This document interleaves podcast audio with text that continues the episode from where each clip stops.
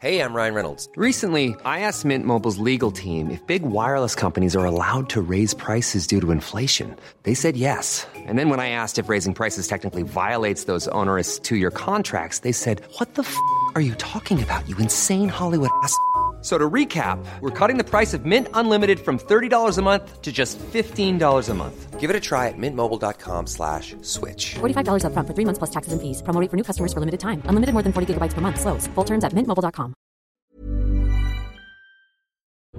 NoWatch.fm Incredible Web Shows. Bonjour à tous et bienvenue sur le Rendez-vous Tech, le podcast bimensuel où on parle technologie, internet et gadgets. Nous sommes en juin 2010 et c'est l'épisode numéro 37.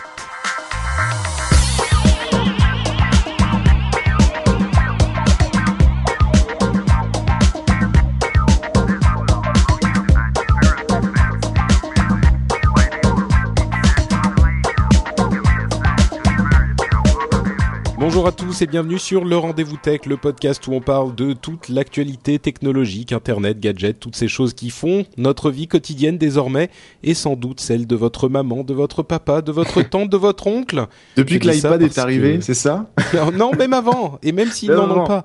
J'essaye de faire mon auto-promo là, de dire aux gens de, de conseiller l'émission à leur famille, et toi tu m'as tout ruiné. Ah. Cette voix sensuelle que vous entendez, c'est bien celle de Mathieu Blanco. Refais-le nous là Bonsoir. ah, pas mal, pas mal. Euh, Mathieu Blanco qui m'accompagne dans cette émission où on ne sera que deux, c'est assez rare. Ouais. Euh, mais je me suis En dit, tête à euh, tête. voilà, exactement. Je me suis On dit, va se faire un truc une- tranquille. Une, émission tranquillou à deux, c'est plus reposant. Mais enfin. En même temps, euh, je dis à deux seulement, mais ce n'est pas tout à fait le cas puisque nous avons euh, énormément de monde dans la chatroom ce soir également. Comme toujours sur Ustream, vous pouvez nous suivre en direct quand nous enregistrons l'émission. Euh, le lundi, enfin un lundi sur deux à 22h. Et je remercie et je salue la chatroom qui est là, fidèle. Bonjour à tous, j'espère que vous allez passer un bon moment avec nous. Et surtout, n'hésitez pas à nous le signaler si nous réagir. des âneries. je suis sûr que ça ne manquera pas.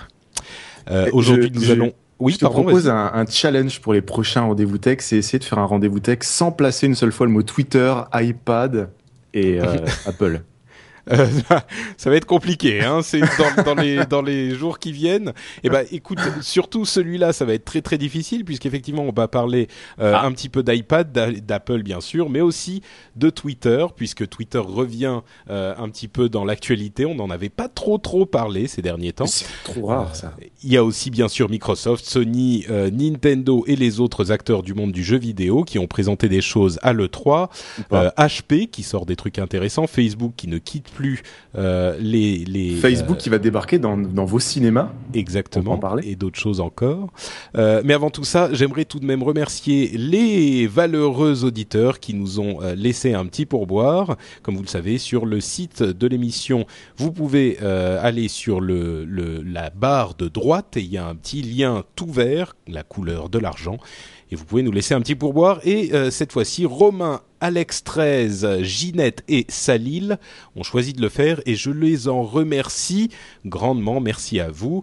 Euh, et vous, vous nous faites extrêmement plaisir quand vous faites ces petits gestes-là. Ah oui, c'est vrai, tout vert, euh, couleur de l'argent. C'est vrai que Oui, l'euro, ça n'existe plus, non? Ça ça a arrêté? On, a- on est encore dedans? Euh, et ben écoute, je te propose qu'on se lance dans On l'émission. part tout de suite aux États-Unis à l'E3. Allez. Voilà, on part en Californie, vous le savez.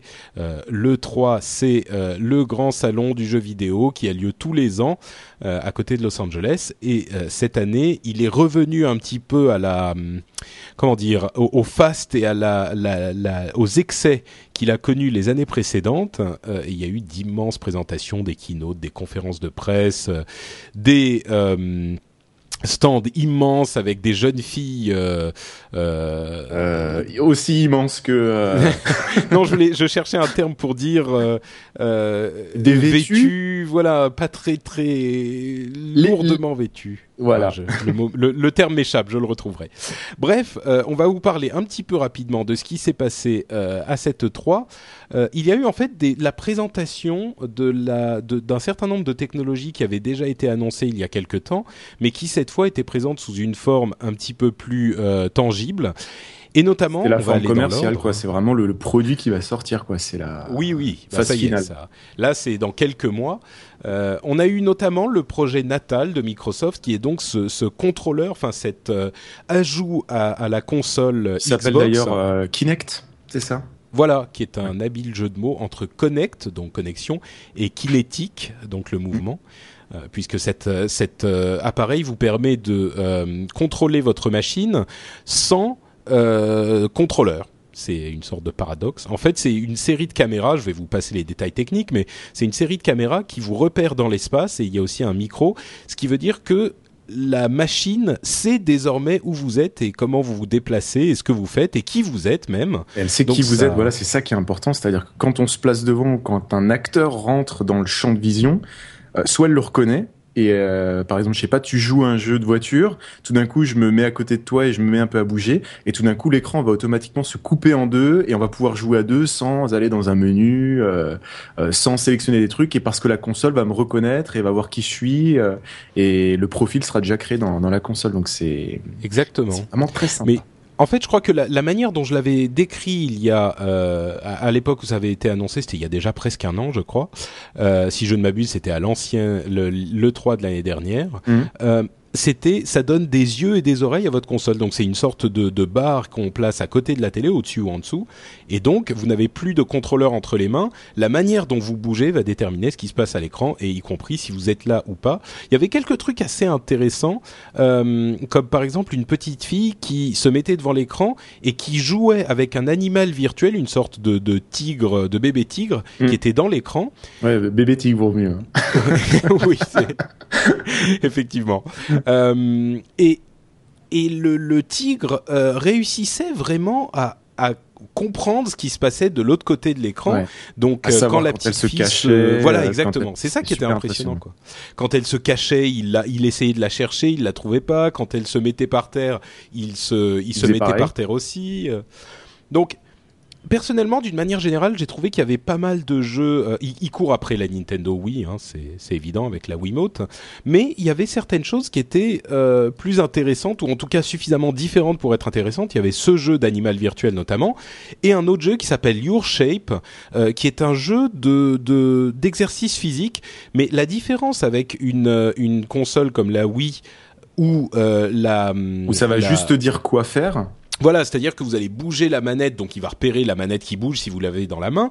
Là, il connaît exactement l'emplacement de vos os et de vos articulations. En fait, ça fait une, une analyse euh, physiologique de, de, de ta personne. C'est ça qui est super impressionnant dans ce. Euh, ouais, enfin c'est un petit peu poussé quand même de dire une analyse physio- Alors, physiologique. c'est on se quand tu te mets devant, un- ça, ça, tu, tu vois ton, ton corps se dessiner quoi, avec euh, ça. les formes et tout. C'est-à-dire qu'il il repère vos, vos, vos, vos os, c'est-à-dire il repère votre squelette. Donc s'il vous dit de vous mettre dans une position X pour faire du du du ouais, enfin, une position X. euh,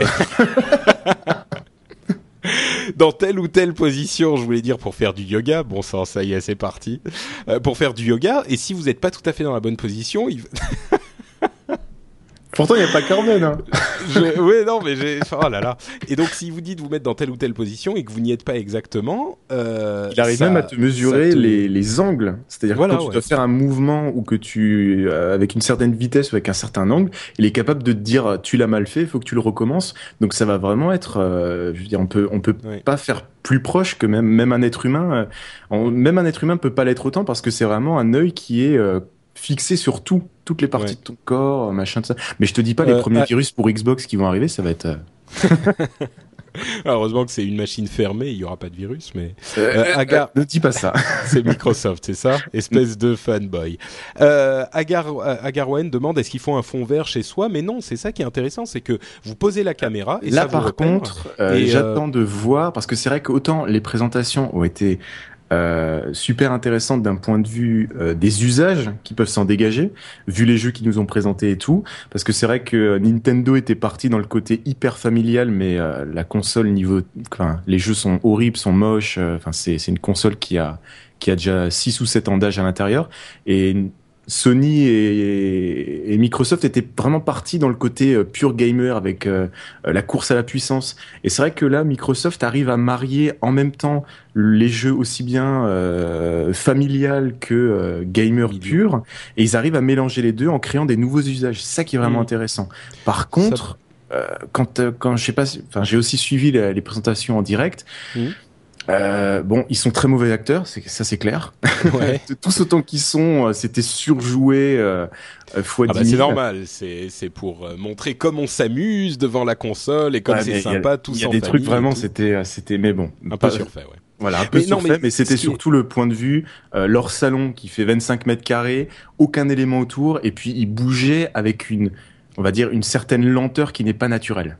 Bah écoute, euh, ce que j'ai entendu, moi, et j'ai suivi évidemment euh, cette actualité d'assez près, euh, d'après tous les gens qui l'ont essayé, euh, ça fonctionne très bien. Alors il y a un tout petit lag euh, d'une demi-seconde, quelque chose qui est relativement euh, normal, hein, c'est pas Ouais, instantané. Que ça analyse, quoi. Voilà, mais par contre, ça marche très bien et c'est ça le, le- la clé de cette histoire et c'est le cas d'ailleurs avec toutes les autres choses qui ont été présentées à- dans ce salon. Euh, ça marche très bien, donc euh, bon, Ouais, ensuite, il faut faire une vraie présentation voir. Toi, c'est un peu dommage d'avoir un vrai produit qui fonctionne et puis les mecs en présentation, tu vois, qui font des, des mouvements, t'as l'impression de voir un peu le mime morceau. Oh, je suis pas d'accord, je suis pas d'accord. Leur présentation, moi, je l'ai trouvée bien faite et. euh, Non, non, elle, elle enfin- était bien faite, mais c'est vrai qu'il y a des moments, ça demandait un peu plus de naturel. Tu dis, ben, tu t'avais envie Bah de dire non, aux gens, mais la éclatez-vous, donnez-nous envie, quoi. fille. euh, elle était toute. Euh, T'as pas trouvé? La Bah, petite fille Elle était toute pleine de vie. Elle regardait son petit, son petit, son petit tigre et tout. Enfin bref, euh, c'est, cas, ça principal, fonctionnait. On va passer marche. à autre chose. Voilà, l'essentiel c'est que ça marche. Et il y a quelques trucs qui pourraient être suffisamment différents de ce qui se fait avec la Wii pour être Ah, intéressants. mais très différent. Alors regardez Ouais. la présentation, vous voyez rien que les, les exemples entre guillemets de jeux qu'ils ont, les concepts de jeux, Mm. euh, ça a rien à voir. Enfin, il y a peu de choses qu'on Oh, va j'ai voir avec la rien Wii, à voir. J'irai pas jusque là, mais. euh, Ouais, enfin ça change. Enfin, l'usage est complètement différent, quoi. Tu peux Mm. vraiment t'éclater. euh, tu t'éclates avec ton corps, quoi. tu t'éclates pas avec une Wiimote euh, à l'envoyer contre la fenêtre ou. euh, À la Ouais, rigueur, ouais, c'est ouais. plus les gens qui vont se retrouver dans la fenêtre. Mais non, ça a l'air, Euh, ça a l'air bien plus Ça a amusant l'air que là. sympa, ouais. Ouais. Enfin, pff, oui, bon, c'est ça reste quand même très casual. euh, c'est pas du des trucs très gamer gamer, mais euh, bon, il y a des trucs qui peuvent être intéressants. J'attends de Le voir, truc tu de- vois, les... Le truc de de de, de Tu t'imagines un accessoire, je sais pas, une mitraillette qui est fournie avec Halo, et puis même si euh, t'as l'impression de porter un truc, ça peut être, je sais pas. À mon avis, Ouais, ils vont nous sortir des trucs sympas. Ouais, bon. On verra bien ce que ça donne. En tout cas, comme, on le disait, ça fonctionne. Euh, ils ont aussi présenté la Xbox Slim, euh, qui est une version un peu plus petite et surtout beaucoup moins brillante de, bruyante Ah, pardon, de la. Xbox. Il était temps. Et ensuite, euh, il y a eu la conférence de. euh, je vais je vais laisser la conférence de Nintendo pour un peu après, pour simplement dire deux mots sur la conférence Sony. Euh, qui a présenté donc son PS Move un petit peu plus en détail, avec des jeux relativement plus centrés sur les hardcore gamers, en plus des jeux grand public qui suivent un petit peu la, la mode de la Wii, et également euh, des jeux en 3D. Ils mettent un gros accent sur la 3D. Et moi, je dirais que là où je suis très très très sceptique sur les, films euh, en 3D, sur les jeux, je me dis peut-être, pourquoi pas, parce que souvent les jeux, on y joue seul, et puis on est vraiment concentré, assis euh, devant sa télé, tout droit, on n'est pas couché, affalé, enfin c'est plus rare. Donc les jeux en 3D, peut-être, pourquoi pas. Euh, je suis moins sceptique que sur la que sur la, la, la télé, enfin les films en 3D, moi.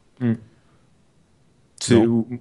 c'est vrai que maintenant, quand j'y réfléchis, oui, oui. C'est vrai Ah. qu'il y a certains jeux qui mériteraient, euh, enfin, je pense euh, surtout que du côté de Sony, euh, tout ce qui est Final Fantasy, Metal Gear Solid, enfin toutes les toutes les licences qu'ils ont. en- enfin, plus trop en exclu, mais euh, les gros jeux comme ça, effectivement, en 3D, tu peux avoir une immersion, euh, une, Hmm. une immersion euh, pas mal, ouais. Peut-être. Bah, il, présentait notamment Killzone 3, qui était conçu en 3D de A à Z. Pourquoi pas Mais il faut voir ce surtout que ouais, ça que ce soit conçu de A à Z et que ce Ouais. soit pas une, une adaptation comme au cinéma, quoi. Bon, Je suis pas sûr de, de garder des heures et des heures et des heures la, la- les lunettes avec la 3D, mais peut-être si on peut l'activer, le désactiver. Enfin, bon, pourquoi pas. En Mm. tout cas, ils mettent le paquet, ça c'est sûr. Euh, D'autres qui mettent le paquet sur la 3D, mais sous une forme très très différente, c'est Nintendo qui a présenté. Ah bon, c'est de la 3D ah non, mais c'est vraiment de la 3D. Euh, c'est là aussi, c'était. Alors, j'explique. Ah, c'est de Euh, la 3D en 3D. Bah oui. je suis pas sûr de comprendre la. Non, non, c'est c'est juste que c'est vrai que Nintendo, par rapport à leur, à leur 3D euh, isométrique, euh, du fait que les consoles soient très très peu puissantes, c'est vrai que quand tu vois les images des jeux, la Wii est un, ou la Wii ou la, la 3DS est un petit peu euh, à la traîne. Moi, je suis pas, je suis pas d'accord. Moi, je suis pas d'accord. Alors bon, d'une part, là, oui, il y avait pas grand chose d'incroyable d'annoncer. Euh, il y avait euh, un nouveau Zelda qui ravira les fans, j'en suis sûr, euh, principalement. Mais sinon, il y avait surtout donc la fameuse console dont on avait entendu parler, qui est la 3DS, euh, mm. qui est donc une Nintendo DS avec un écran au-dessus qui est un petit peu plus large, euh, mais surtout qui est un écran en 3D. Et l'écran du, du, du, bas reste un écran. C'est surtout un écran 3D sans lunettes. Exactement. Euh, C'est-à-dire qu'en fait, on a vraiment l'impression de, on a vraiment une impression de perspective et de, de mouvement des objets dans un, dans un, dans l'espace, quoi. Voilà, et, et euh, donc on peut régler. Il y a un petit, euh, une petite molette euh, sur le côté, un petit slider qui vous permet de, de, désactiver complètement la 3D ou de la monter à fond. et là encore, un petit peu comme le projet natal, enfin comme le Kinect, qui s'appelle désormais Kinect, ça marche. Euh, D'après tous les journalistes qui ont pu essayer cette Nintendo 3DS, ça fonctionne. La 3D est, est effectivement euh, euh, très perceptible. Enfin, ça fonctionne et sans lunettes. Et, euh, et, et, là encore, sur une petite console portable, euh, on se dit pourquoi pas la 3D, ça peut marcher. Euh, on n'est pas plusieurs autour de l'écran, on est bien concentré au même endroit. Ouais, surtout sur une petite console. Quoi. Voilà, sur une console portable, c'est une idée on, on, on, raille un petit peu la 3D dans cette émission parce que c'est vrai qu'on veut nous la vendre à toutes les sauces et c'est pas toujours euh, euh forcément très efficace ou très bien implémenté. Et c'est vrai là... que souvent le prix est, le prix lui-même est en 3D des fois. bah là, on n'a pas eu de prix ni pour euh, Natal, enfin Kinect, ni pour la 3DS. Euh, par contre, on a eu une date de sortie pour Kinect, c'était autour du 4 novembre, si je ne m'abuse. Euh, 3DS, pas de date de sortie, mais euh, courant en 2010 et 2000, euh, début 2011 aux États-Unis en tout cas, 2010 au Japon. En Europe, on ne sait pas. Le PS Move coûtera 50 euros pour la manette principale, 30 euros pour l'autre manette. et je ne sais pas si on a une date de sortie sur le PS Move. En tout, en tout cas, tout ça sera prêt au moment de la de la des, des, fêtes de cette année. Ouais. Euh, et la 3DS, il y a eu une série de, de, jeux annoncés pour, donc il y aura directement à la sortie euh, des jeux qui seront disponibles. Donc voilà pour euh, Nintendo, Sony et euh, Microsoft. Dernière petite note, c'est dommage que, que Yann ne soit pas oh, là. C'est vrai. Mais le service OnLive dont nous avons parlé bien des fois On dans cette émission euh, va finalement arriver et il sera et ça euh, fonctionne et là ça. encore c'est vraiment le thème de, de, de l'émission hein, c'est ça fonctionne ça, ça fonctionne euh, encore une fois tous ceux qui l'ont essayé se rendent compte que ça marche assez bien. Ce système ouais. on live, euh, on, on, on, en avait déjà parlé, bien sûr. C'est un système qui vous permet de, euh, euh, de jouer en streaming, un... tout voilà. simplement. C'était comme on regarde une vidéo sur YouTube. Bah là, on choisit un jeu. Euh, le jeu se lance sur des serveurs, on sait pas où, et ça nous envoie juste l'image, ce qui fait qu'on s'en fiche de savoir euh, quel ordinateur, quel système, euh, qu'est-ce qu'on a, si c'est puissant ou pas. De toute façon, c'est rendu par un serveur euh, surpuissant, et nous, on a que l'image et la meilleure image qui soit. Voilà. Alors le, la promesse à l'origine. Et, et, ça coûte, ben, oui et non. Disons que la promesse était d'avoir un système d'abonnement de 15-20 euh, euros qui incluait tous les jeux. Mmh. Et, et, finalement, euh, ce business model, ils n'ont pas réussi à le mettre en place. Ce qu'ils vont faire, en tout cas dans un premier temps, c'est qu'il faut payer les jeux, mais euh, il faut aussi payer un abonnement de 5 euros par mois au ou 5 dollars par mois au service OnLive.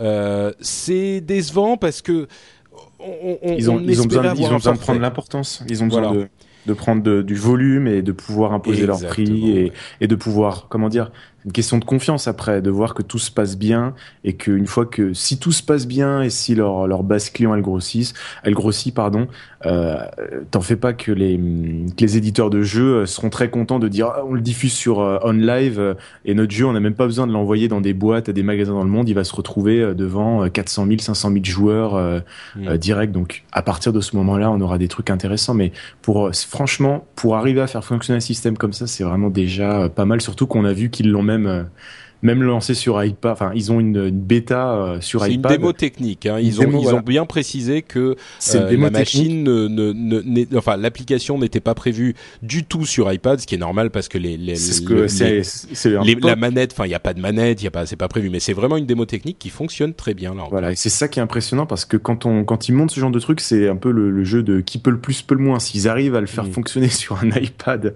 euh, et que ce soit fluide, euh, Mm. c'est que vraiment là c'est bon. Il y a une il y a une marge mais énorme pour pour le reste quoi. Tout à fait. Et t'as mis le doigt sur la, la, la chose importante à retenir de cette, euh, de cette histoire, c'est que il faut qu'ils construisent une base euh, client, qui prennent du poids, et à partir du moment où ils auront un certain nombre de joueurs qui seront abonnés, on espère que ça va marcher en tout cas, et ben là ils auront plus de poids pour dire aux, euh, aux, aux développeurs et aux, euh, Ouais, aux, puis aux éditeurs. Il y a ça et puis c'est le euh, fait que peut ça marche. promettre tant et tant de clients. Mm. Voilà. Et on espère que ça, enfin, ça se lance aux États-Unis euh, maintenant, euh, d'ici Et j'ai quelques vu qu'il y avait quelques, il y avait deux dates, je crois pour, enfin non pas des dates, mais euh, très rapidement en Angleterre et en Allemagne. et pas en France, Damned. Généralement ça pas, ouais, c'est généralement c'est le chemin classique, c'est Angleterre, Allemagne et puis une fois que ça marche en Allemagne, c'est l'Europe quoi. Eh ben, espérons que ça arrive vite en France parce que ça peut être effectivement assez intéressant. Et euh, on va refermer donc cette parenthèse sur le 3. Euh, Il y avait d'autres choses qui étaient annoncées, mais bon, on, on vous laissera découvrir ça sur les sites euh, de jeux vidéo qui font très bien leur travail. Euh, je me demande si Geeking va faire un petit topo sur ce qui s'est passé à l'E3. Bah. J'espère. Ouais. Ils sont, ils allez, payés pour ça, non? Ils sont payés en compliments. Ils sont Donc, payés euh, en compliments. Voilà. Donc, euh, bah, allez voir Geeking. Je suis sûr qu'ils vous feront aussi un, un petit topo sur cette E3. Et nous, on va passer à ce que toute la chatroom attend. Toute la chatroom dans son intégralité. Tout le monde. C'est-à-dire Ah. l'iPhone Ah. 4. Euh, on va pas en, faire des, Ah, des grosse des- déception, des- on a perdu tout le monde dans la Bah, C'est-à-dire qu'ils se disent, euh, ils se disent que euh, avec euh, toi euh, dans l'émission, ça va être- forcément être une sorte de, de Ah. festival de fanboyisme euh, Amazing. euh, interminable. bon, on va on va passer rapidement sur la chose parce qu'il n'y a pas énormément de, de de détails à donner, mais tout de même une nouvelle d'importance, c'est que euh, les pré-réservations ont été ouvertes la semaine dernière aux États-Unis et dans pour certains opérateurs en Europe. Et euh, les serveurs n'ont pas tenu le coup sous, sous le poids des pré-réservations. Euh, on ne savait pas très bien si c'était parce que les serveurs étaient en carton et en plastique ou euh, si c'était parce qu'il y avait beaucoup de pré-réservations. Et, finalement, et voilà. Et il s'est trouvé que on a su le, le lendemain que c'était effectivement la deuxième solution. Il y a eu 600 000 pré-réservations en une journée, ce qui est évidemment une quantité euh, totalement hallucinante. Moi, je, je, comme bon, je l'ai dit assez clairement euh, dans cette émission et dans d'autres, je suis pas totalement, totalement fou du, de ce nouvel iPhone personnellement parce que j'ai un, un, un 3GS. Euh, je je, je m'attendais pas à un tel engouement, mais visiblement euh, j'avais tort puisque l'engouement a été immédiat et très très euh, très très j'ai envie de dire presque violent quoi. ouais, ouais, ouais. C'est très impressionnant. C'est vraiment, euh, euh, c'est même surprenant. Et puis c'est vrai que euh, c'est la c'est stratégie, c'est la stratégie même d'Apple, c'est se concentrer sur un nombre hyper restreint de produits. Mais par contre, arriver à faire des choses comme ça que, que d'autres marques sont incapables de faire ou sont capables de faire, mais avec 28 modèles de téléphone étalés sur deux ans, quoi. Et là, euh, effectivement, le, le, le- cet appareil se vend déjà très très bien. Et en plus de ça, on a entendu des rumeurs de difficultés de production euh, sur l'iPhone 4 euh, parce que le- les écrans sont moins faciles à produire que prévu. Bilan, euh, on peut s'attendre à, comme l'année dernière, mais peut-être encore plus, une pénurie du nouvel iPhone pendant Ah bah, tout c'est l'été. C'est déjà le cas. hein. Oui, mais enfin, je veux dire, c'est pas juste au lancement. Ça va être, ça risque de durer pendant tout l'été. Ils vont pas réussir à suivre et à fournir suffisamment. Donc, si vous voulez un iPhone Mais euh, 4, partez en vacances à la mer.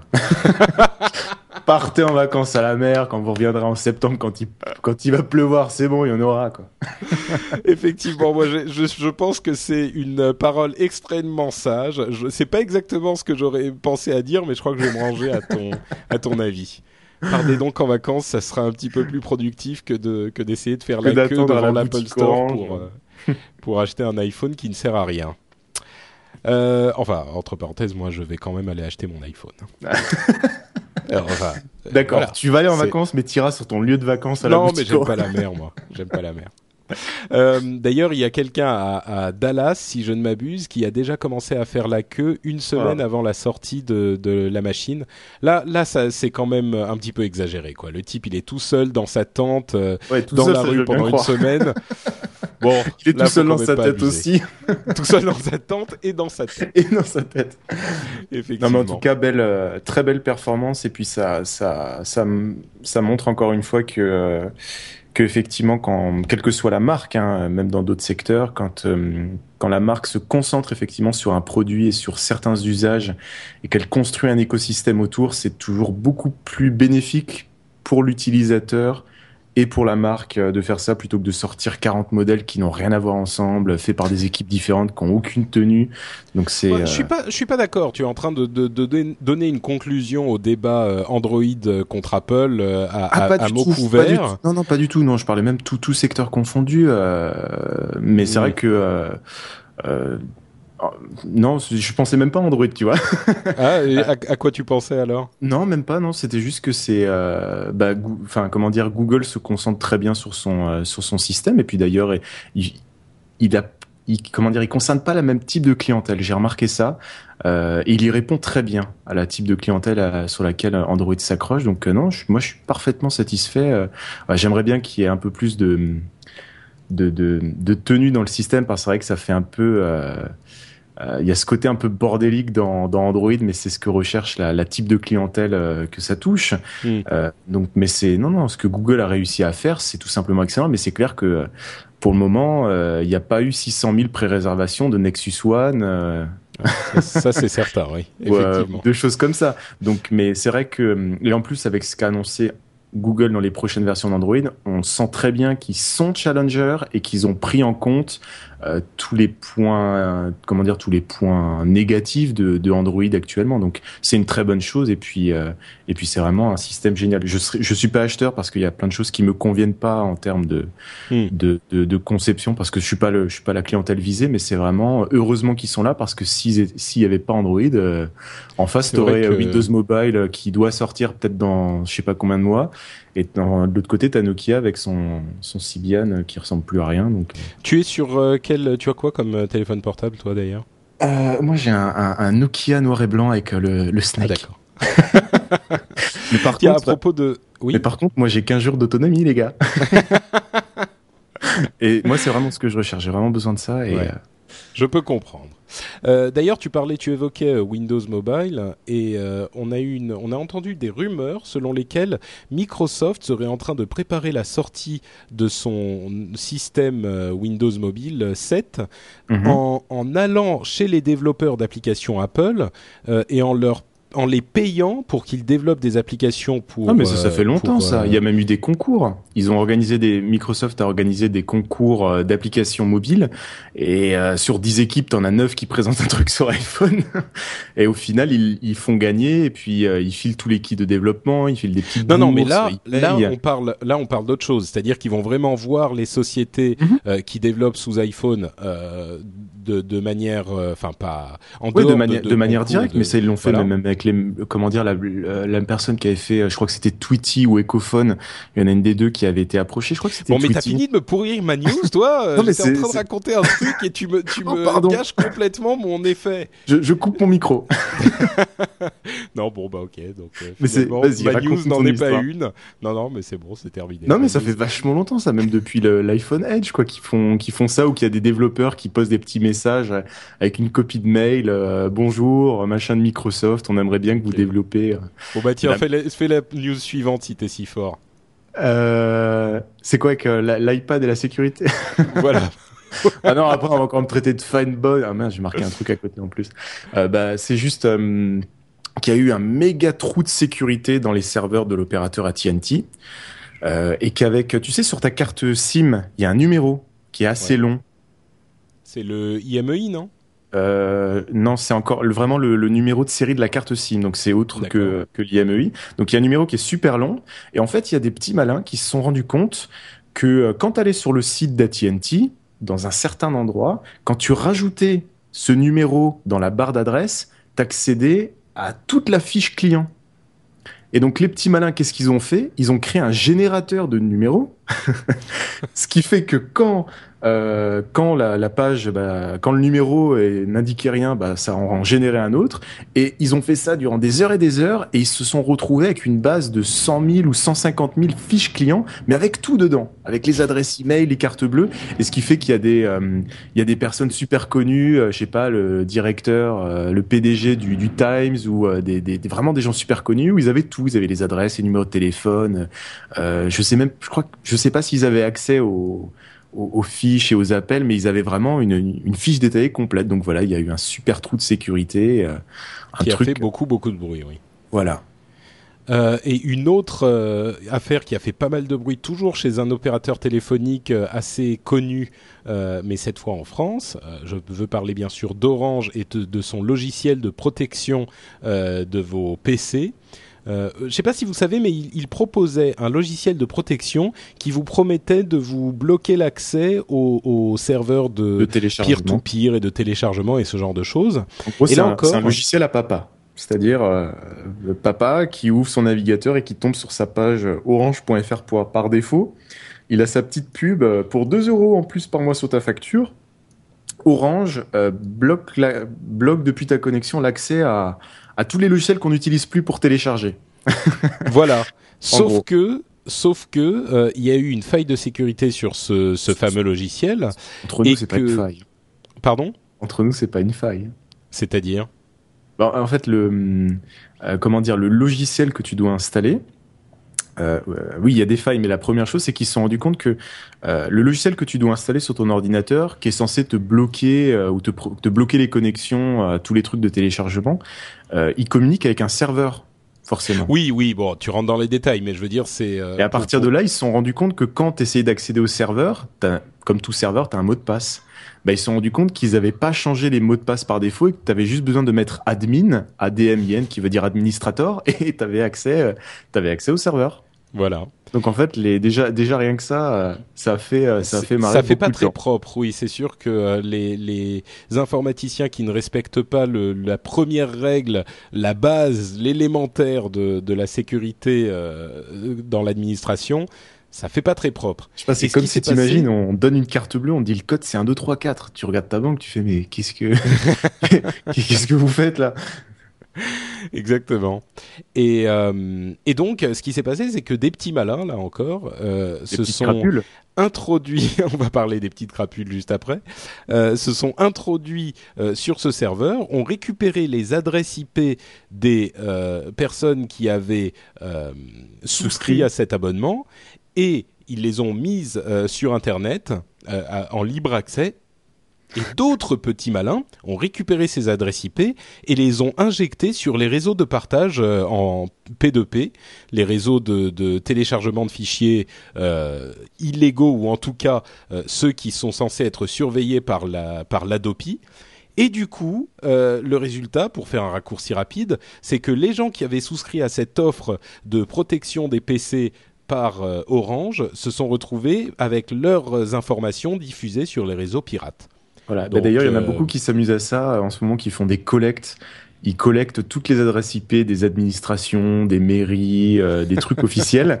Et en fait, ils font des fichiers où tu as toutes les adresses IP de, de tout, de, de tous euh, ces services administratifs.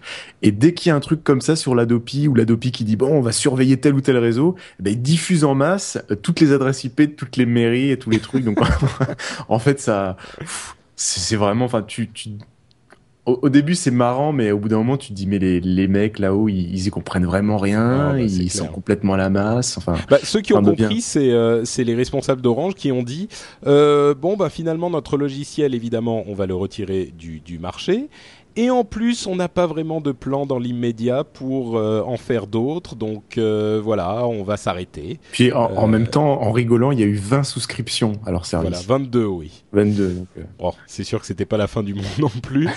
Euh, mais pendant ce temps, Adopi continue à faire euh, ses, continue ses efforts pour euh, éduquer les masses. Euh, et le dernier, c'était euh, un truc qui, qui, je crois, te tient à cœur. Euh, tu peux peut-être nous en parler, Mathieu? bah, c'est une vidéo euh, en forme de, de dessin animé euh, qui nous explique, ou alors, euh, comment dire, de manière assez caricaturale. On voit euh, Super Crapule qui pourrait représenter. bah, en fait, j'ai reconnu pas mal de gens dans Super Crapule. hein. C'est peut-être Ah pour oui ça que je la trouve bien cette vidéo. C'est on, on voit un petit super crapule euh, nous dire que euh, voilà grâce à Internet il télécharge, il télécharge, il, il télécharge tellement qu'il peut même plus voir tout ce qu'il télécharge, de la musique et des films. Et tout d'un coup on a on a on a je sais pas comment l'appeler euh, Super Adopi avec son Ouais, son costume bleu et son slip noir euh, qui arrive en force pour euh, pour donner une leçon à Super Crapule et euh, Super Crapule qui comprend pas trop parce que euh, mais il a rien fait, il a juste téléchargé de la musique, il comprend pas trop. Puis au final, euh, Adopi qui nous dit que grâce à lui, les artistes peuvent vivre décemment de leur création et toucher leurs droits d'auteur et, euh, et vivre de, de ce qu'ils font tout simplement, en nous précisant bien qu'on risque trois ans d'emprisonnement, 300 000 euros d'amende et plein de choses très sympas. On marche sur la tête. Euh, ce qui est, enfin, Mais évidemment. par contre, c'est vrai que j'ai reconnu beaucoup de gens dans Super Crapule. Mais tu sais, moi, ce qui m'a marqué dans cette histoire, euh, précisons une chose, euh, évidemment, euh, le, le, le, le piratage, on, on en rigole souvent, on dit ha ha ha, c'est marrant, on pirate, on, on, on télécharge Je- des trucs, bien sûr, et on Je se me fait des permets juste de faire une parenthèse, je crois que ton voisin est tout nu à la fenêtre. Il n'est pas tout nu, espèce de, de- espèce d'obsédé. C'est vrai enfin, que On me dit que c'est- chat roulette là. Mais il n'est pas tout nu du tout. C'est un monsieur qui est en train de fermer ses volets. D'accord. Vous êtes, vous êtes proprement intenable euh, dans la chatroom. Euh, donc, euh, que disais-je? Tu vois, tu me fais perdre le fil de mon, de mon T'étais en raisonnement. train de parler de Super Crapule et du fait que ça te fait penser à, aussi à beaucoup de gens. Euh, oui, non, mais le, le, on- quand on- je disais, on rigole euh, avec ces histoires de, de téléchargement, mais c'est, le téléchargement illégal n'est évidemment pas euh, euh, une bonne chose pour personne. Donc ça, il faut que les choses soient claires. Euh, si vous appréciez un film, la musique d'un artiste, quoi que ce soit, achetez-le parce que c'est quelque chose d'important culturellement. Maintenant, cette, par- cette parenthèse faite, je- ce que je vois dans euh, ce- ce- cette petite vidéo avec Super Crapule, c'est un- une quantité de contradictions assez invraisemblables. D'une part, euh, l'un des arguments de l'industrie de la, de la musique, c'est que les gens qui téléchargent des choses, ils, ils font, ils, ils font l'équivalent de un téléchargement équivaut à un, euh, une vente perdue. Et même dans cette pub-là, ils disent ah je télécharge tellement que je regarde plus rien.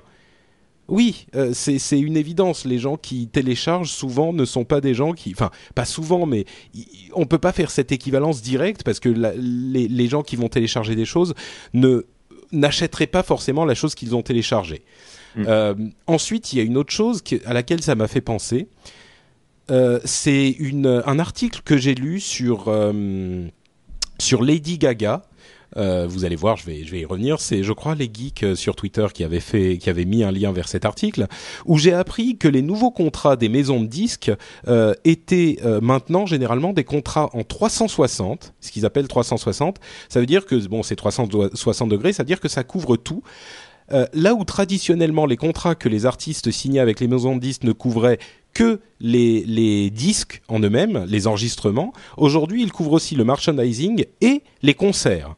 Euh, et donc, les, donc. les- bah oui, les, les artistes euh, se font euh, exploiter jusqu'à la moelle par les maisons de disques.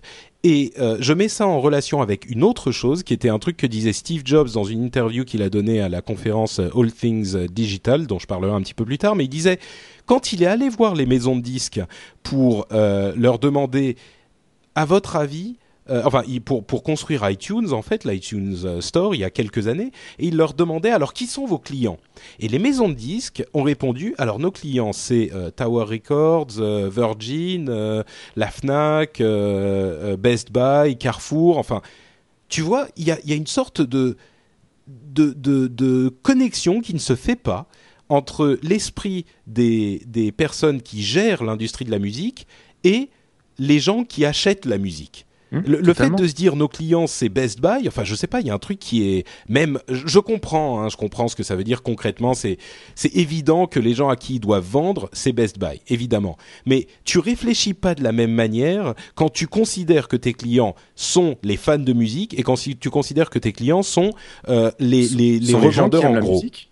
Voilà. Donc, euh, si bon, c'est juste le- une petite remarque pour dire que, euh, évidemment, cette histoire de euh, super crapule, à mon sens, n'aura aucun effet. Euh, ils vont se faire euh, parodier et ça va être euh, tourné en ridicule. Mm. Et évidemment, il y aurait de, de bien meilleurs endroits où dépenser son argent Si- et si l'argent de, de l'État le, que, le- problème, il se résume très simplement. Le, pourquoi il y a autant de, de soucis avec le téléchargement de ça? C'est parce que tout simplement, franchement, on a aujourd'hui, avec les moyens qu'on a, euh, la technologie, Internet, le par- enfin, la manière de partager ou de diffuser de l'information ou même de produire de l'information, c'est qu'on n'a plus besoin des majors ou euh, des Évidemment. dans cette forme-là. Donc à partir de ce moment-là, du fait qu'on n'ait plus besoin d'eux, euh, et qu'ils n'ont pas su s'adapter ou même vu, parce que justement, tu, tu, tu montres bien le problème, c'est que pour eux, leurs clients, c'est Carrefour. Ils sont plus connectés aux gens à qui ils vendent. Donc forcément, ils ne sont incapables de comprendre la manière dont les gens consomment aujourd'hui la musique et d'y répondre, forcément. Bien sûr. C'est simplement ça.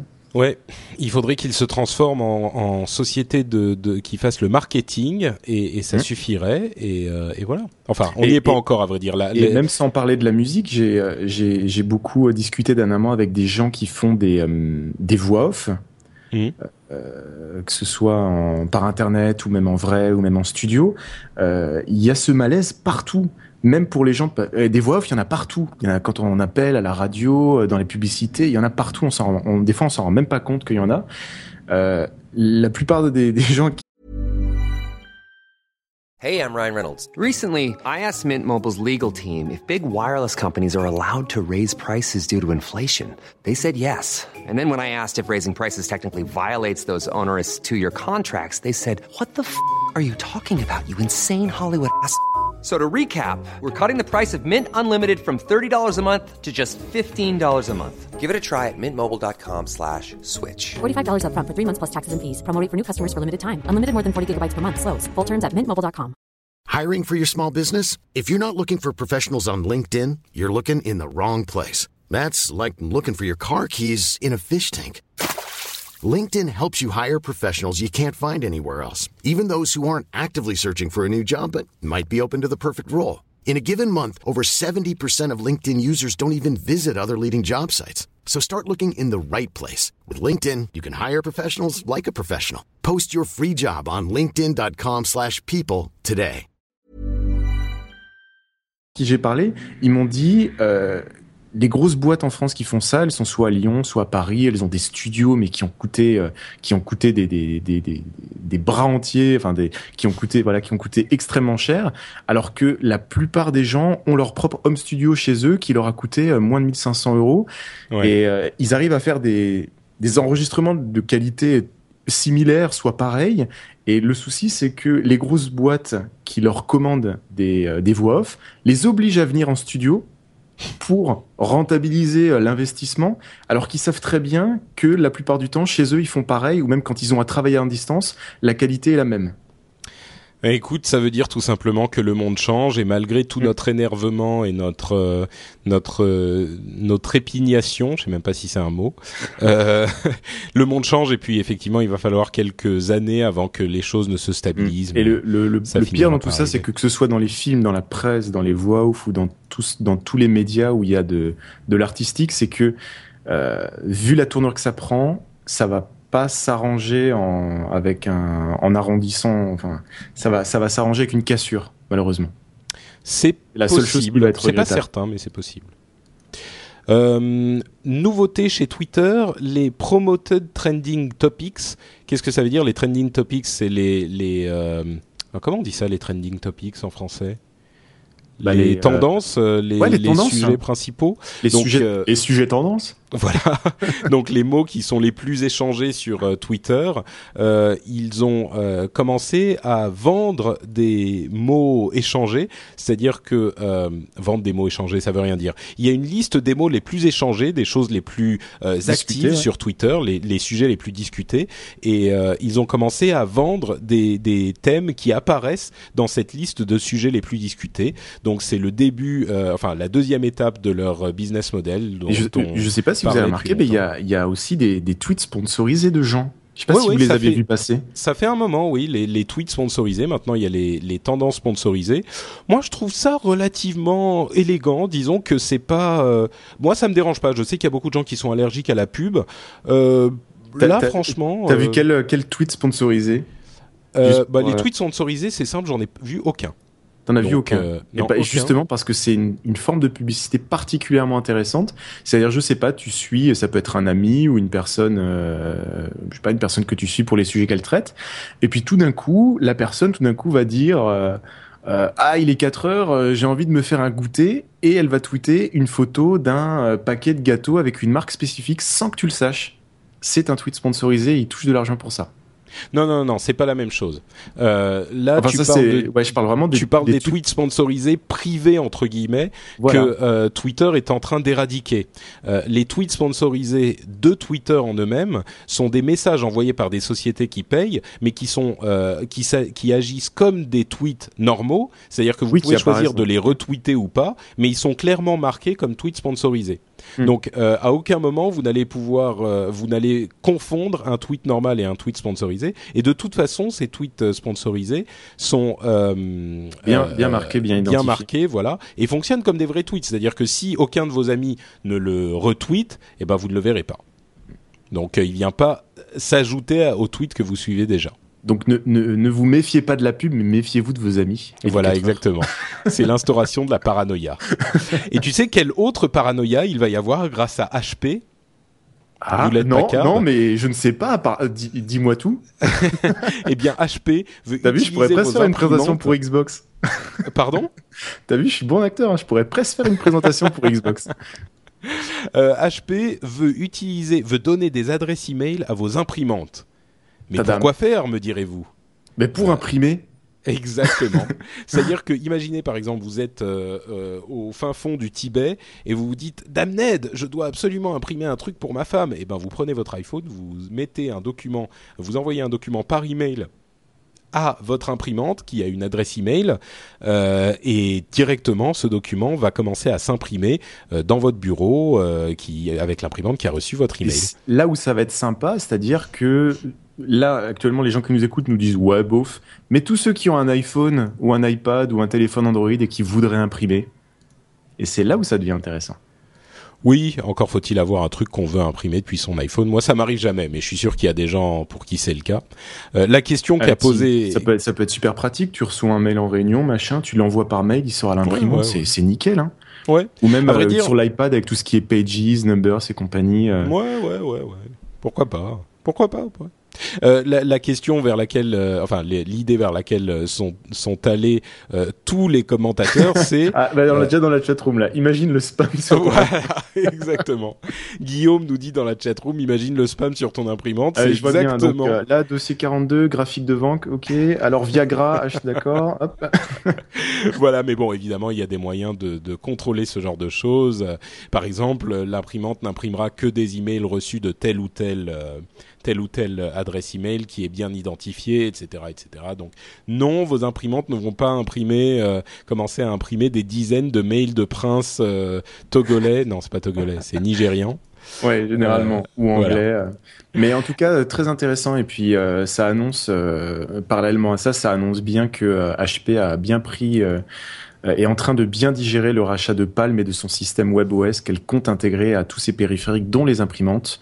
Ouais. Euh, donc, on va avoir un, un véritable système euh, connecté nativement. euh, au, au web euh, et avoir plein de Mm. plein de services Euh, ils, ont il y a plein de services qui se qui se dégagent de, de ce qu'ils sont en train de créer en labo donc c'est très intéressant Bah. D'ailleurs, il y a, il y a un autre euh, partenariat qu'ils sont en train de faire qui va toucher à une autre chose euh, dont tu vas parler dans deux minutes, mais euh, ils, ils sont aussi de considérer, de prendre en compte des, des enfin, d'imaginer des partenariats avec Yahoo notamment, qui enverraient des, des, du contenu, enfin déjà sélectionné, genre des journaux ou ce genre de choses, directement vers votre imprimante, Mm. euh, et, et HP mettrait la pub euh, dans ce contenu et et la, la, l- par exemple, quand vous vous réveillez le matin, votre tu crées ton journal, personnalisé est voilà. déjà imprimé quand vous vous levez parce qu'il a été envoyé à votre imprimante. Ce genre de choses. la pub qui vous intéresse et tout ce qu'il faut. Donc, euh, Pourquoi pas Mm.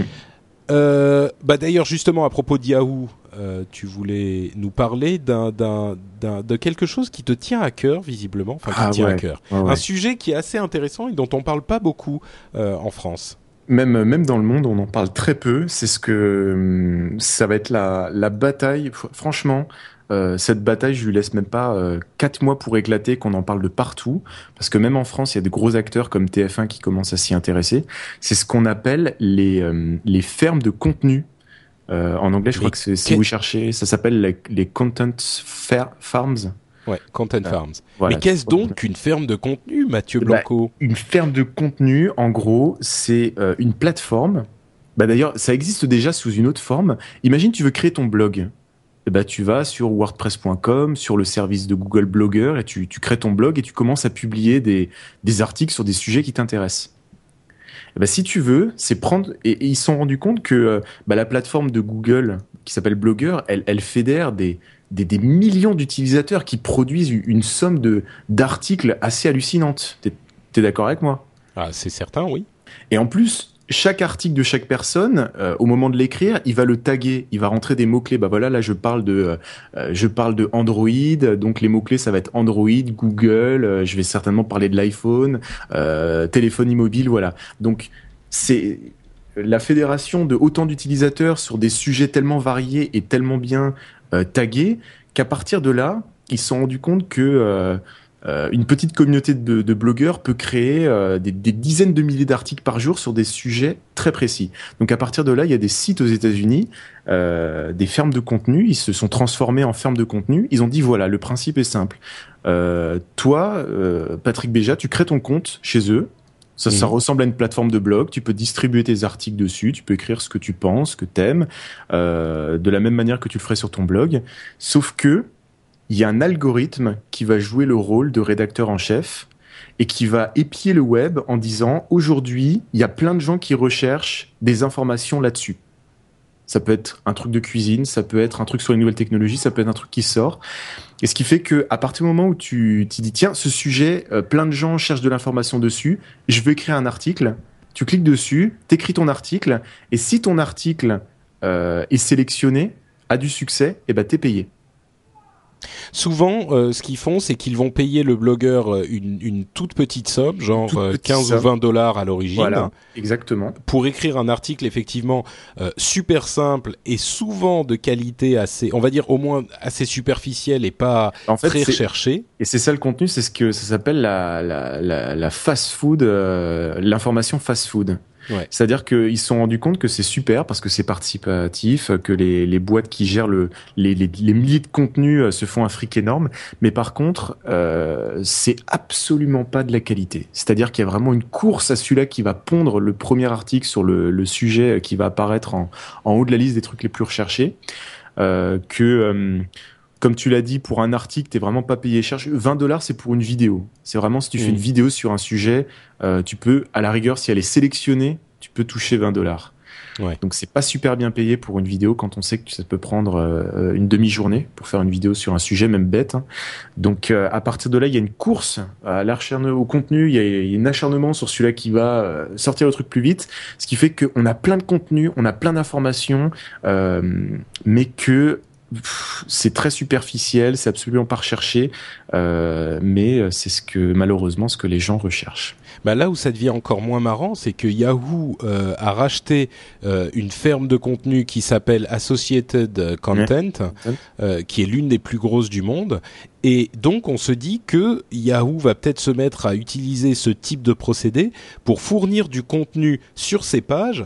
Et là, il y a euh, au-delà de l'anecdote ou de l'intelligence même euh, euh, technologique, parce que c'est pas bête du tout ce type de de- d'utilisation d'algorithmes pour fournir du contenu recherché. Au-delà de ça, euh, il y a une question sur ce qu'est le journalisme, Ouais. parce que Parce que si- c'est ça le c'est ça le, le, le dernier pont, ça se rapproche de plus en plus, c'est que euh, avant Associate euh, Associate Content se essayait de regarder quels étaient les sujets qui étaient le plus recherchés sur le net par leur propre algorithme.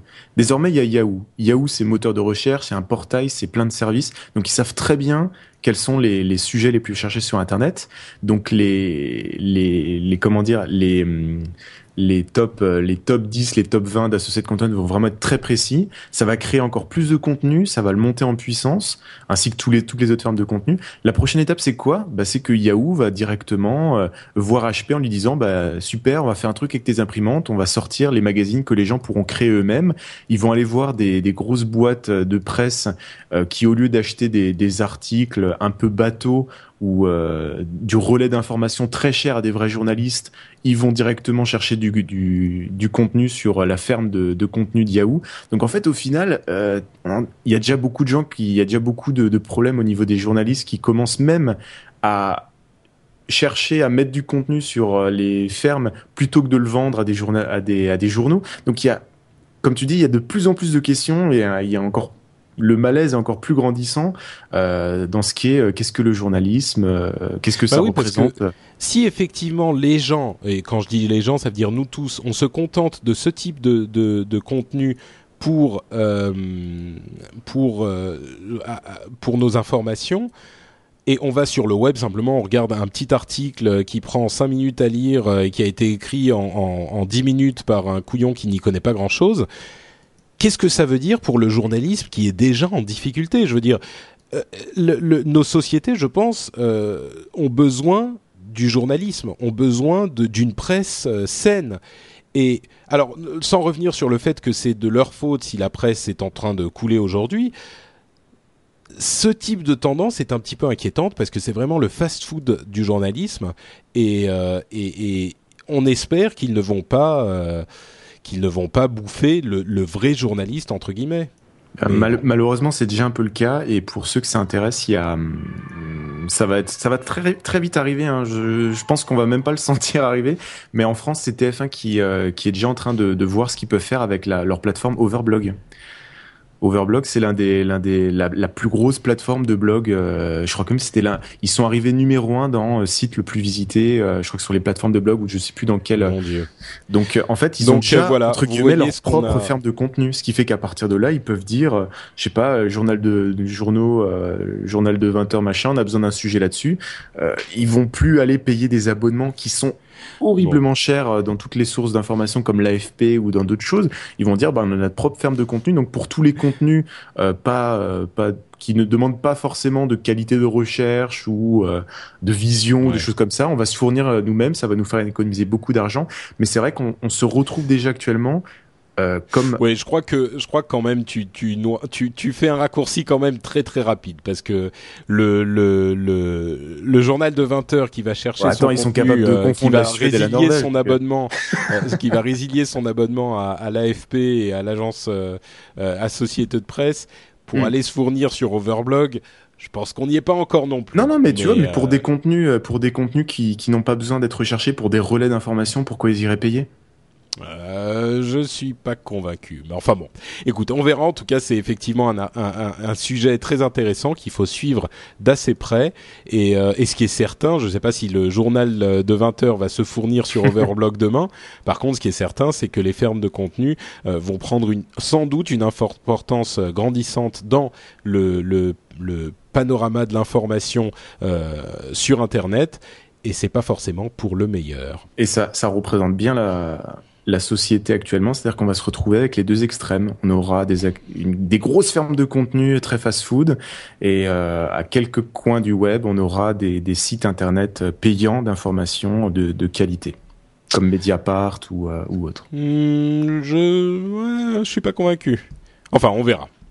On verra. Dernière chose, non, j'allais parler de Facebook, mais en fait, on s'en fout. Ils ont fait 800 millions en 2009. Voilà. Youpi Euh, écoute, euh, si quand même quelque chose. De, de- Ouais. 800 millions, c'est leur euh, leur Non mais euh, 800 millions de quoi? 800 millions. Ils ont rentré 800 millions. euh, Ils ont perdu combien? Alors, ils, ils ont, ils, visiblement, leurs bénéfices sont à quelques dizaines de millions, peut-être 60 ou quelque chose comme ça. Ce qui, compte tenu de, de la, la grosseur de la société et de l'importance du nombre de pages web euh, visitées et de, de, du fait que ça soit le premier ou la première ou la deuxième destination du web dans son ensemble, n'est pas non plus énorme énorme. Euh, je veux Mm, dire, il y a encore 60 du boulot millions à faire. pour le de, de, de bénéfices pour le plus gros site web du monde. Alors on peut voir les choses de deux manières. Soit euh, les utilisateurs de Facebook euh, ne rapportent pas beaucoup d'argent, soit euh, il, les utilisateurs, enfin il y a encore beaucoup de potentiel pour euh, pour euh, grossir.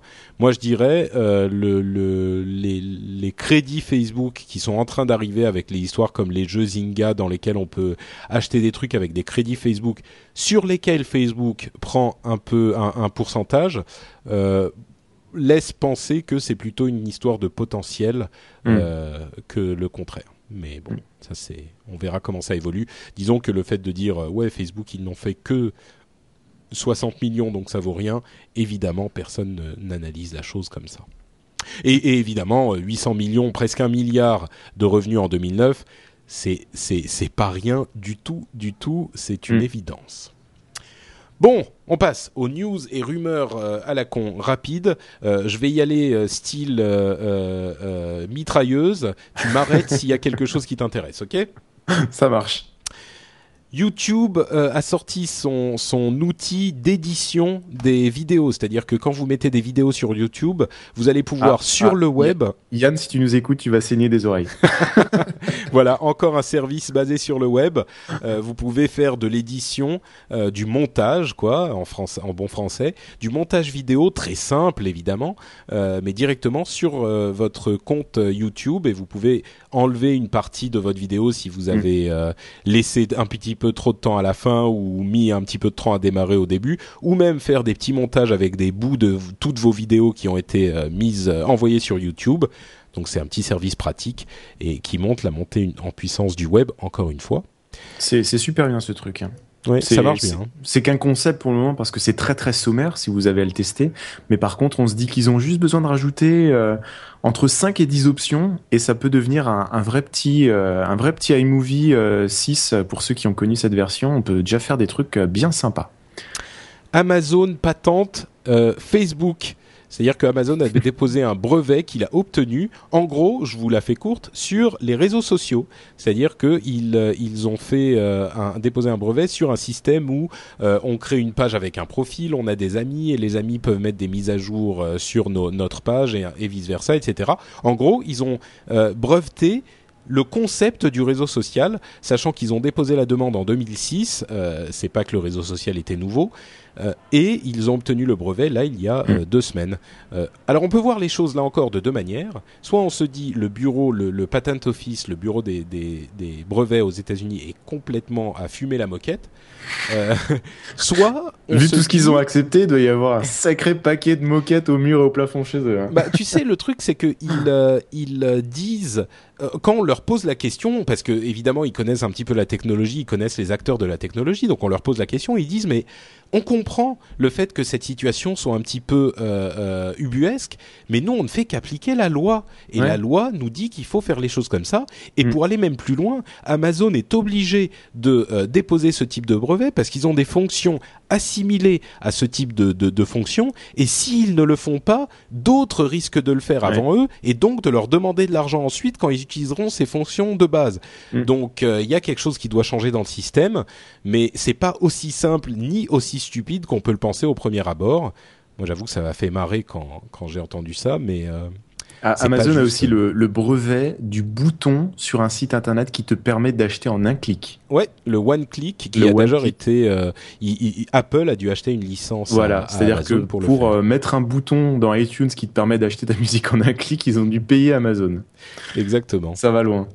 Et pourtant, les, les brevets sont censés décrire des technologies qui ne sont pas euh, évidentes et, et- et trop simples. Hmm. Enfin bon.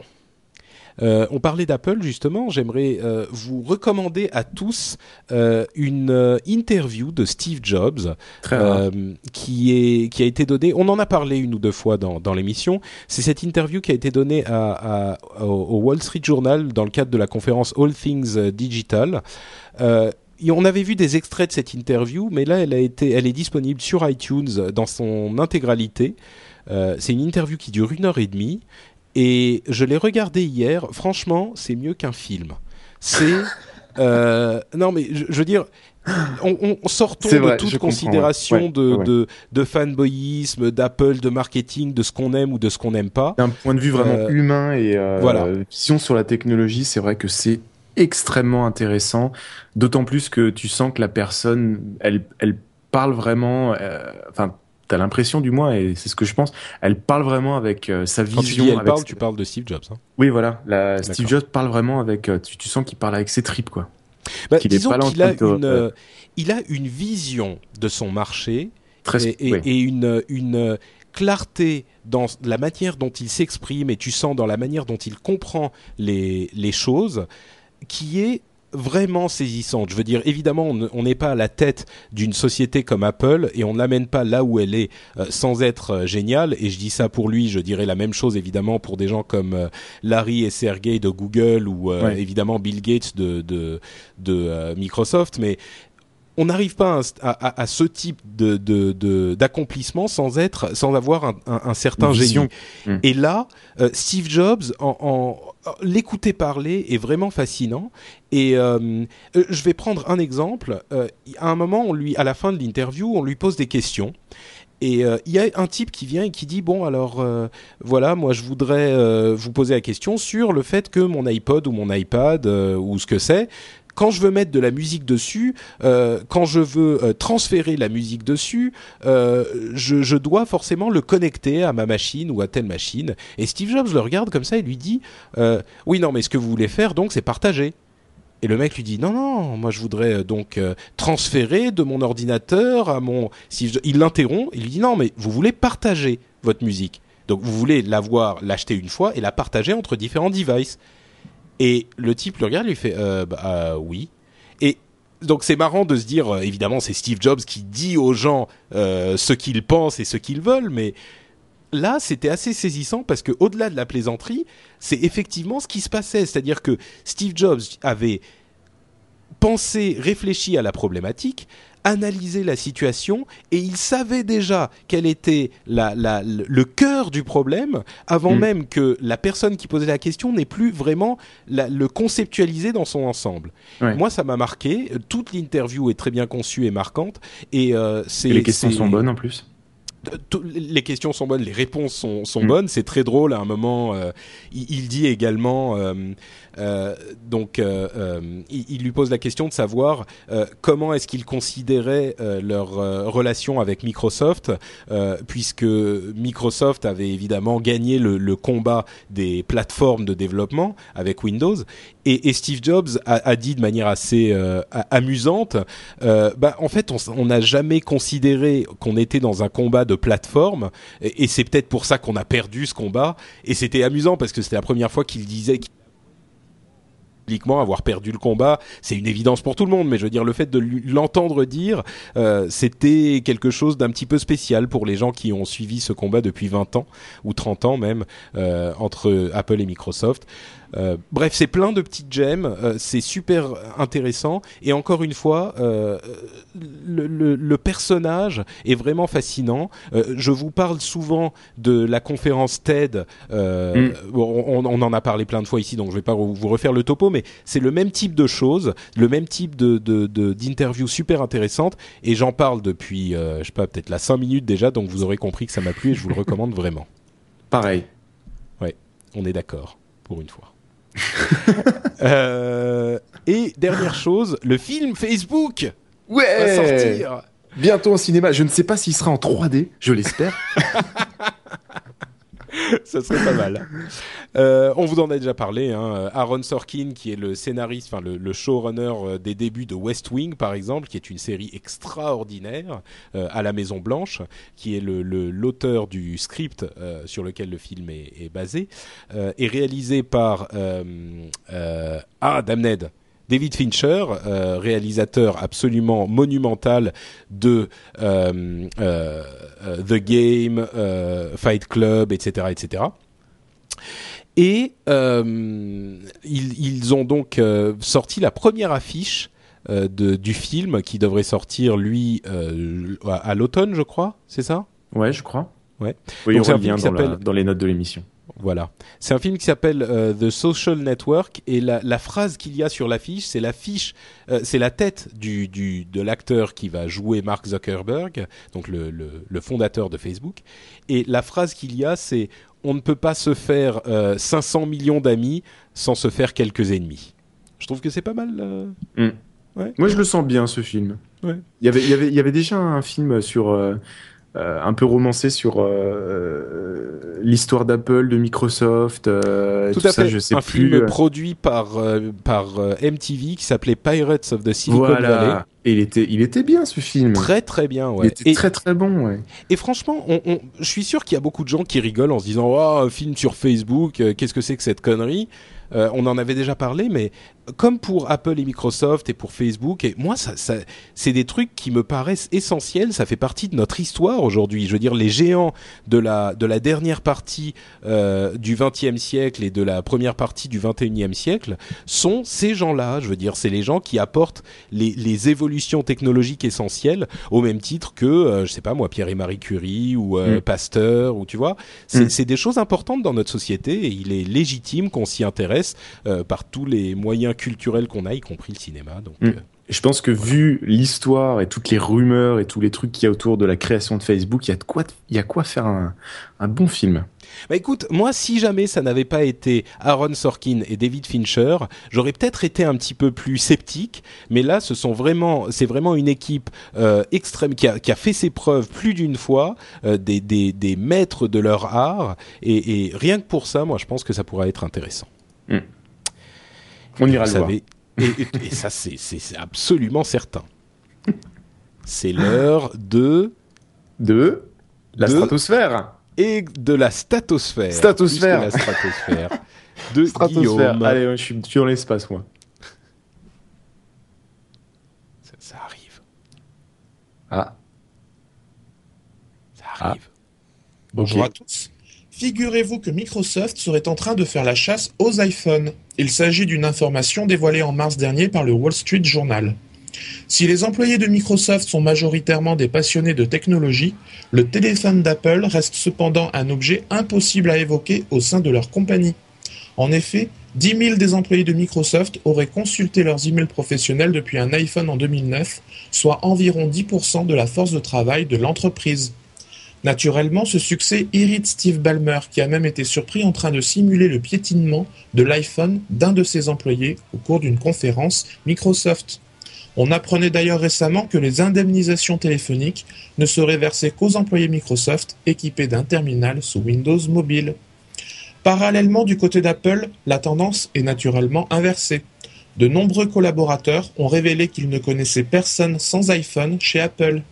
Il faut dire que la première version du téléphone avait été offerte à tous les employés de la firme il y a deux ans. Retrouvez toutes les statistiques du web sur statosphère.fr et le compte Statosphère sur Twitter. À bientôt. Bon, pas très. Oula, oula. Stop. Oh pas très- pas beaucoup de statistiques euh, ce soir, mais des, des, des, des infos intéressantes. Ah, J'aimerais bien avait- voir le gars qui se ramène avec un téléphone Windows mobile dans les bureaux d'Apple. Franchement, ça, ça me fait- des- des- si on, Et- on- on se dit souvent que. Steve Ballmer euh, pique des crises, j'ose même pas imaginer le mec qui passe devant Steve Jobs avec un, un téléphone Windows mobile. Euh, je crois qu'il se fait sortir et exécuter dans la cour euh, sur le champ. Moi, je pense pas. Vu, vu la gueule de Windows Mobile, ça fera un peu plus rire de faire Ah, c'était ça ce qu'on te disait il y a 20 ans. Bon, bah merci. Merci à Guillaume, en tout cas, euh, pour la statosphère. Comme, comme il le dit, vous pouvez le retrouver sur statosphère.fr et donc sur son compte Twitter également. Euh, bah écoute, je crois qu'on arrive euh, plus ou moins à la fin de l'émission. J'ai un petit mail euh, que je voudrais lire très rapidement, mais juste pour répondre à, à, à qui À qui C'est euh, Anthony qui m'a envoyé un mail pour me demander si je pouvais parler de, du EEEPC T91, euh, qui est une tablette PC avec clavier intégré, pour me demander, euh, qui me demandait ce que j'en pensais. Très rapidement, pour moi, c'est une. bah, D'abord, c'est pas vraiment un tablette PC, c'est ces laptops, c'est c'est ces portables qui ont un clavier qui peut se replier, pardon, un écran qui peut se replier, se replier et se tourner dans tous les sens pour devenir tablette. Donc bon, et encore une fois, euh, c'est un, un, une machine sous Windows, donc euh, sous Windows 7. Et pour moi, la, la, la réponse est simple, euh, ça ne convient pas à un format tablette. Et quand c'est un notebook, c'est trop petit pour être un vrai PC. Donc moi, j'ai jamais été séduit par ces produits-là et je suis pas séduit par celui-là non plus. Mais euh, si ça te plaît, bah euh, fais-toi plaisir. Si, si tu, si tu y trouves un usage, vas-y. Exactement. Euh, donc voilà, merci Anthony, Anthony en tout cas pour ton email. Euh, je voulais aussi lire des commentaires de euh, l'iTunes Store parce que comme vous le savez, euh, l'iTunes Store c'est un moyen extrêmement pratique pour nous de gagner un petit peu en visibilité.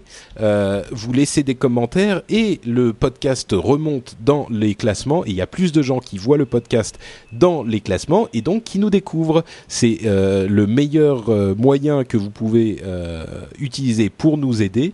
Et en Même plus, si c'est juste des petites plaisir. étoiles, allez-y. Allez-y. Ouais, des ça peut- étoiles, un petit commentaire, ça prend Voilà, 10 vous n'êtes- pas obligé de, de, de laisser un commentaire, hein, même euh, les petites étoiles, ça fait, ça fait toujours plaisir. Euh, et vous pouvez faire, euh, par exemple, comme Mott, euh, qui nous dit un bon moyen de se tenir au courant de l'actualité tech. On voudrait juste pouvoir intégrer ses- son, son cl- ce club d'amis passionnés. Rien à dire quand l'objectivité rencontre l'efficacité des infos et des commentaires. Écoute, je te Ah. remercie, Mott, parce que euh, généralement, on, on nous reproche d'être plutôt biaisé. Euh, et, et moi, j'ai vraiment pas l'impression, mais vraiment sincèrement pas l'impression d'être biaisé. Donc, euh, je suis très heureux que certains euh, reconnaissent nos efforts d'objectivité. Moi-même, personnellement, je me trouve objectif, tu vois. Bon, faudrait peut-être que je toute fasse un sondage extérieur. non, mais bon, toi, tu me trouves objectif, non? Ah bah oui. Oui, bah, Oui, moi, oui. je te trouve objectif aussi. Voilà, tout est. Ah bah voilà. Non, c'est vrai que toi, tu as parfois tendance à être un tout petit peu à plaisanter. Tu sais que euh, la dernière fois que t'étais venu, la dernière fois que tu étais venu, j'avais eu des commentaires quand même sur euh, sur l'émission qui disaient "Oh, Mathieu, il exagère, il est tellement anti anti Microsoft et tout." On plaisante, je veux dire, euh, Ouais, il paraît assez assez évident que quand Mathieu euh, euh, commence ses jingles, euh, quand il veut parler de Microsoft, il met euh, des jingles de, de la de Dark Vador euh, en parlant du côté obscur de Eh, l'informatique. ça date. Oui, c'est sûr, c'est sûr. C'était à l'époque, mais Non, euh, Par contre, là, c'est vrai que dans le prochain, je vais tartiner une couche, mais, euh, mais vraiment, c'est pas voulu, quoi. C'est. ah, donc t'es pas vraiment objectif. Ok, je retire ce que j'ai dit. Bon, en tout cas, il y a un truc assez spécial, c'est que je vais, je vais expliquer dans la prochaine revue tech en fait la, la stratégie des systèmes mobiles de Microsoft, et tu vas voir que euh, c'est impossible d'en parler sans dire que c'est de la merde. Bon, je, je ne ferai. Le, je, le- troll je est lancé. Vous pas. retrouverez ça dans la revue tech. Voilà, exactement. Le, le troll est le meilleur moyen d'avoir de, de- une, une grosse audience. Hein. C'est vrai, c'est vrai. Euh, je lis aussi le commentaire de JB qui dit plus 1. Euh, podcast toujours autant d'actualité, on devient vite accro comme à une bonne série télé et là c'est un immense compliment qu'il me fait parce que moi je suis hyper fan de, de séries télé, j'en bouffe énormément donc euh, voilà ça me fait très plaisir que tu dises ça comme ça, c'est une description Petite qui crapule, me. Super crapule. C'était pas le bon. Euh, en tout cas, merci à vous tous de nous laisser des commentaires et des notes euh, sur iTunes. Ça nous fait toujours très très plaisir. Et euh, la dernière chose à dire, c'est évidemment que vous pouvez nous laisser des commentaires aussi sur le blog, sur lrdv.fr ou alors directement sur frenchspin.com et que vous pouvez aussi retrouver tout plein de podcasts sympas, intéressants et euh, bien euh, réalisés sur nowatch.fm. Euh, J'ai pas parlé de Season 1 depuis un moment et puisqu'on parle de, de séries télé, c'est l'occasion. Si Mhm. vous aussi vous êtes fan de séries télé, euh, vous pouvez aller jeter un coup d'œil euh, sur nowatch.fm. vous êtes fan de séries télé Il y a un podcast pour ça. Faut aller sur No Watch. Exactement. NoWatch.fm, Season 1, le podcast animé par Sophie et Alex. Euh, ça vous donne non seulement euh, des infos sur l'actu des séries télé, mais ils ont aussi des dossiers euh, extrêmement bien faits qui parfois donnent envie euh, de, de découvrir des séries auxquelles on n'aurait pas forcément pensé. Moi, il y a eu deux, trois fois où je me suis dit, euh, voilà, cette série, j'y- l'avais, j'y avais jamais euh, vraiment imaginé qu'elle pourrait m'intéresser, mais ils vont vraiment au fond des choses et ils font les choses bien. Donc voilà, le podcast Season 1 pour les fans de séries, c'est incontournable. Et toi, Mathieu Blanco, euh, Je où est-ce que tu es incontournable Euh, sur sur mon blog mathieuBlanco.fr et puis euh, à partir de là vous pouvez euh, tomber soit sur les podcasts vidéo de la revue tech qui revient le- ce week-end qui Bah, il serait temps. qui arrive bah ouais il y a eu, il y a eu pas mal de mouvements ouais non non j'étais en examen plein de trucs qui bougent C'est pas une excuse. c'est pas une excuse t'avais T'avais, écoute, entre les examens et les podcasts, euh, faut Ouais, choisir. il faut choisir. hein. Euh, Il y a ça, il y a les podcasts audio pour ceux qui ont envie d'avoir des livres audio dans leur euh, dans leur euh, dans leur iPod ou dans leur iPhone ou dans leur dans leur Droid. Euh, Il y a des articles sur les réseaux sociaux. Il y a plein de choses, voilà. D'accord, ben, écoute, super. Euh, donc c'est, on trouve tout ça plus précisément. Je suis pas sûr que les gens aient bien compris. C'est uniquement sur mathieuBlanco.fr, c'est ça? Bah, euh, ça centralise tout en fait. D'accord, Comme ça, après, ils peuvent euh, tomber sur No Watch, euh, sur mon compte Twitter, euh, sur mon mail. Super. Bah écoute, moi mon compte Twitter c'est NotePatrick, vous le savez tous. Enfin, peut-être pas, mais si vous ne le savez pas, euh, c'est le moment de le découvrir. Euh, vous pourrez avoir euh, l'actualité en direct de ce que je fais tous les jours. Bon, euh, c'est pas que de moi que je parle, hein, il y a aussi des choses intéressantes. Euh, et euh, quoi d'autre? Vous pouvez aussi euh, suivre Mathieu sur Twitter, sur Mathieu Blanco. euh, sur Twitter. Et voilà, on va vous remercier de nous avoir suivis encore une fois pour cette émission et on va vous donner rendez-vous dans 15 jours, c'est-à-dire le 5 euh, juillet. Ah, j'espère que je pourrai le faire le 5 juillet. Pourquoi? Je ne serai pas à Paris. Hmm. Ah Est-ce que ça serait le premier épisode du rendez-vous tech qui n'aura pas lieu? Où seras-tu? Je serai en Finlande, figure-toi. Ah Ouais. Rendant visite à ma chère et tendre. Et- Euh, et donc comment, je et sais pas comment si tu, je pourrais- comment tu dis euh, comment tu dis bonjour en finlandais? Euh, tu dis un truc en finlandais, je n'en ai aucune Vas-y, idée. sors-moi le nom d'une table Ikea ou un truc comme ça.